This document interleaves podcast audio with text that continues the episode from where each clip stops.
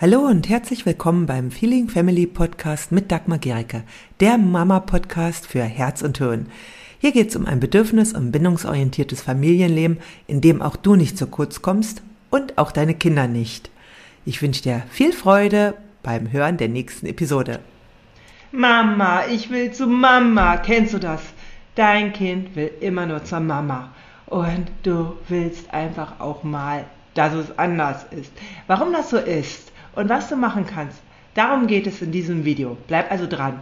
Hallo, ich bin Dagmar Gericke, ich bin Elterncoach und Kommunikationstrainerin und ich helfe dir, weniger Stress im Familienleben zu haben, friedlicher mit deinen Kindern zu leben und einfach auch mehr Freude in den Alltag zu bringen. Wenn du auch mehr darüber wissen willst, dann melde dich für den kostenlosen 5-Tage-E-Mail-Kurs an. Den Link dazu findest du in den ja, Notes unter dem Video.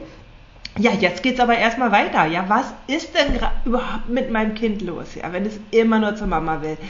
Egal, ähm, ob der Papa im Grunde auch einer ist, der sich ganz, ganz arg bemüht. Und das macht dein Kind nicht, um euch zu ärgern oder äh, weil du es vielleicht verwöhnt hast oder weil dein Partner Fehler macht, sondern das ist in dem Kind angelegt. Das hat nämlich ursprünglich einfach eine Überlebensfunktion gehabt. Wenn ein Kind geboren wird, verbringt ein Mensch meistens sehr viel Zeit mit diesem Kind. In der Regel ist das die Mutter. Allein durch das Stillen und dadurch, dass viele Mütter danach auch in Elternzeit sind, verbringen sie sehr viel Zeit mit dem Kind und sind auch dementsprechend feinfühlig mit dem Kind.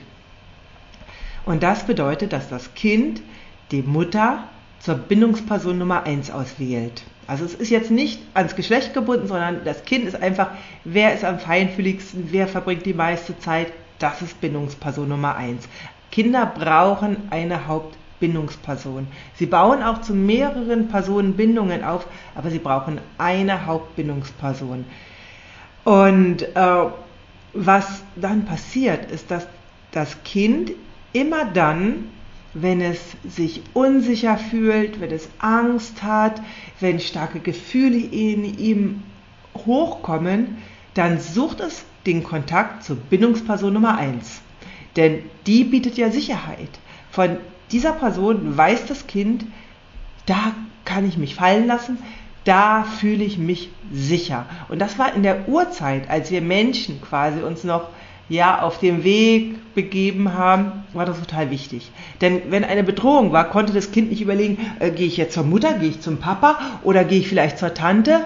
Nein, es musste ganz klar wissen, Mama, ja, wenn jetzt jemand anders wirklich von Anfang an total präsent für das Kind war, mehr als die Mutter, dann wird das diese Person Bindungsperson Nummer eins sein in der Regel, aber ist es die Mama und deswegen ist das halt, fällt dein Kind hin, dein Einjähriges, dann ist es eben Mama, ja, weil es will sich einfach sicher fühlen, ja, und das ist nichts, womit, äh, wo ihr irgendwelche Fehler gemacht habt oder wo dein Kind ähm, falsch ist, sondern das ist evolutionär bedingt, ja. Kinder haben in der Zeit keine, äh, also wenn irgendwas in ihrem System vor sich geht, was bedrohlich ist, dann wollen sie die Sicherheit.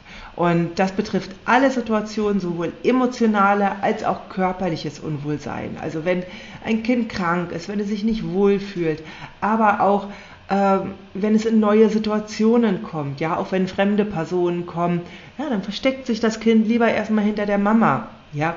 Das ist ein ganz normales und übliches Verhalten für Kinder in den ersten Lebensjahren. Ja, also es wäre eher ungewöhnlich, wenn ein Kind das nicht haben würde. Nun ist das aber gerade in einer Welt, in der wir sind, wo wir eben auch mal Entlastung brauchen. Wir haben halt als Mütter jetzt auch nicht so viel Entlastung, meistens nur den Vater. Es ist natürlich auch gut, wenn das Kind auch beim Vater ist. Was könnt ihr machen? Einmal ähm, viel Exklusivzeit mit dem Vater. Ja, also dass der Vater wirklich auch immer wieder etwas mit dem Kind macht und zwar auf seine Art, auf seine Weise. Also das Kind baut natürlich auch zum Vater oder jetzt, das kannst du auf andere Bezugspersonen auch übertragen, eine eigenständige Bindung auf. Das ist eine ganz andere Bindung als zur Mutter.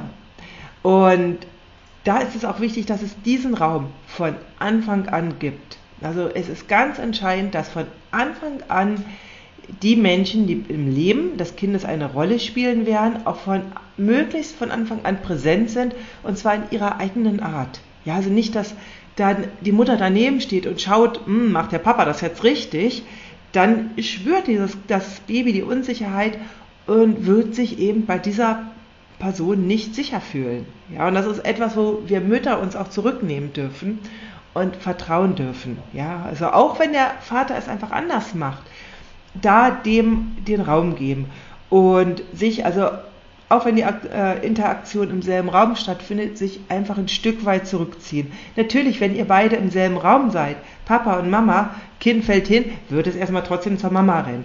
Aber die Beziehung wird immer stärker und je älter das Kind wird, desto mehr wird es sich auch dem Vater zuwenden, auch in solchen Situationen. Aber in der Regel ist in den ersten Lebensjahren, wenn Bezugsperson Nummer 1, also die Hauptbindungsperson, anwesend ist, rennen die Kinder immer zu Bindungsperson Nummer 1. Also das ist, braucht wirklich lange. Ja, es hat letztens auch noch meine äh, meine Tochter gemacht, als sie sich irgendwo den Kopf gestoßen hat. Natürlich rannte sie erstmal sofort zu mir, obwohl wir beide auf dem Sofa waren. Ja, das ist also wirklich ein ähm, ganz tief verankertes Verhalten. Es geht aber auch darum, dass das Kind sich auch in An Abwesenheit von der Mutter sicher fühlt und dafür braucht es halt diesen Be Beziehungsaufbau. Und den braucht es eben mit allen Personen, die eine Rolle spielen sollen im Leben des Kindes. Also es geht eben nicht, dass die äh, Oma kommt und äh, vorher das Kind wenig gesehen hat. Das braucht da auch wieder Zeit für diesen Beziehungsaufbau. Was jetzt aber wichtig ist zu wissen, wenn jetzt also die Mutter oder die Hauptbindungsperson aus dem Raum geht oder weggeht, dann wird das Kind das natürlich erstmal registrieren und protestieren. Und das ist auch okay. Natürlich darf es seinen Schmerz äußern, dass jetzt die Mutter geht. Das gehört auch dazu. Ja, dieses, hey, ich bin traurig, dass sie jetzt geht, nur ist es so, wenn es das Kind das ausdrücken darf, wenn es also erlaubt ist und wir nicht sagen, ist doch gut, sondern wirklich sagen, hey ja, Mama geht gerade, das ist traurig gerade für dich. In der Zeit bin ich für dich da. Also da auch wieder dann die Sicherheit geben. Ich bin für dich da, sagt mir der Papa. Und wenn eine stabile kind Bindung zu dem Kind aufgebaut ist, wird das Kind genauso zu der Bindungsperson Nummer zwei gehen, wenn es sich den Kopf stößt oder wenn irgendwas ist. Also auch da ist wichtig, das Kind, wenn Bindungsperson Nummer, ein, Nummer eins nicht da ist, geht zu Bindungsperson Nummer zwei. Ja, wenn da diese stabile Bindung aufgebaut ist. Deswegen so ganz wichtig, erstmal, wenn eben die Bindung nicht so stark ist, weil der Papa eine Zeit lang nicht so eine Rolle gespielt hat zeitlich, weil er eben abends erst gekommen ist, nehmt euch Zeit für den Bindungsaufbau und dann auch akzeptieren, dass das Kind seinen Abschiedsschmerz mal ausdrückt und dann aber auch wirklich Vertrauen da drin.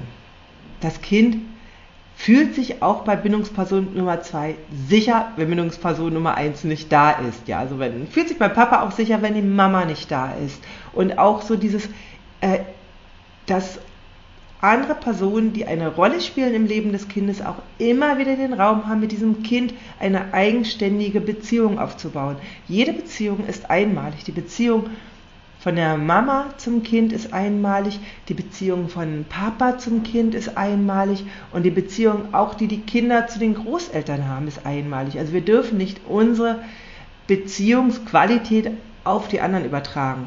Ja, und auch das Kind wird äh, sich anders auch verhalten mit jeder Person. Und zu verschiedenen Personen Bindungen aufzubauen, ist angelegt im Menschen. Also das ist in kleinen Kindern angelegt, das können sie. Sie brauchen aber immer eine Hauptbezugsperson, ja, und das ist eben ganz oft am Anfang die Mutter. Und je mehr ihr die Bindungen zu den anderen Personen wirklich stabil aufbaut, desto leichter wird es dem Kind fallen, auch sich dort sicher zu fühlen. Ja, schreibt mal gerne, wer ist denn noch so eure Bindungs, also welche Bindungen hat euer Kind denn noch so? Bei wem fühlt es sich wohl und wie klappt das bei euch? Und ja, wenn du einfach noch mehr so Sicherheit für dein Familienleben haben willst, dann melde dich für den kostenlosen E-Mail-Kurs Mehr Frieden in der Familie an. Ich freue mich auf dich. Tschüss. Wenn dir diese Episode gefallen hat, dann hinterlasse gerne eine Rezension bei iTunes oder Spotify und abonniere diesen Kanal. Für mehr Infos gehe einfach noch auf die Show Notes, denn da findest du ganz, ganz spannende Links, die dir weiterhelfen.